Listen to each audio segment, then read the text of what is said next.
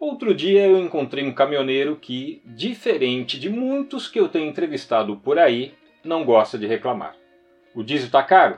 Ele reconhece que sim, mas não reclama.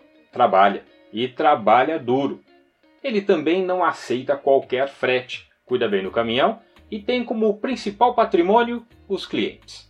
É o Oswaldo Américo Vieira, mais conhecido na rodagem por Vavá. Ele é motorista autônomo de Santa Catarina. Vamos ouvir a entrevista.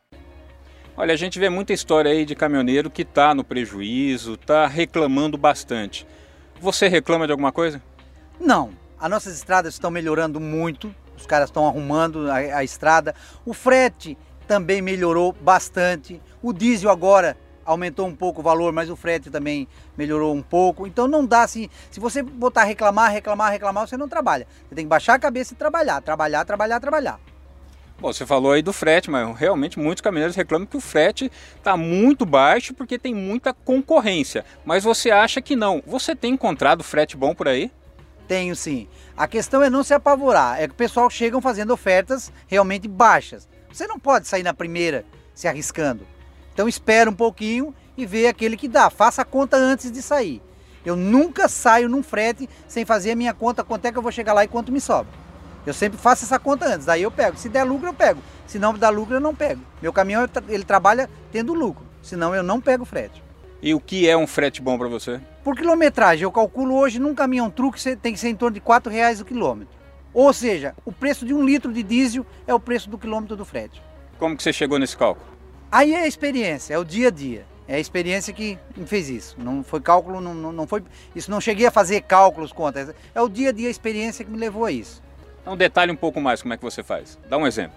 Se eu tenho um frete de mil quilômetros, automaticamente eles têm que ser de 3.800 a 4 mil reais, que é o preço de um litro de diesel. E isso daí cobre todas as despesas? Cobre as despesas, inclusive pedágios e tudo, e sobra alguma coisinha para você se manter, você e sua, e sua família.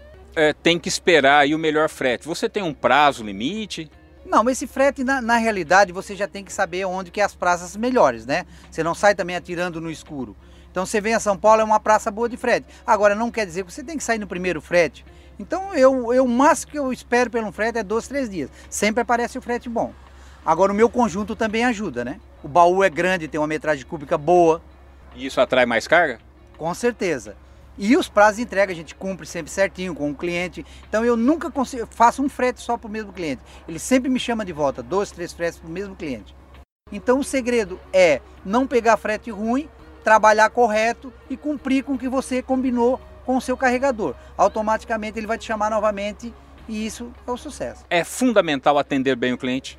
Com certeza. É, você tem que saber que o cliente, o seu patrimônio não é o caminhão, é o cliente. Você atendeu bem o cliente, automaticamente ele vai te chamar novamente e não vai ficar barganhando preço, ele não vai se arriscar. Ele vai querer usar a tua ferramenta porque automaticamente você atendeu bem. Porque sempre as cargas têm valor embutido nisso. E são valores às vezes até um pouco expressivos. Então por que, que ele vai arriscar? Ele prefere pagar um pouquinho mais, mas manter o seu caminhão trabalhando para ele.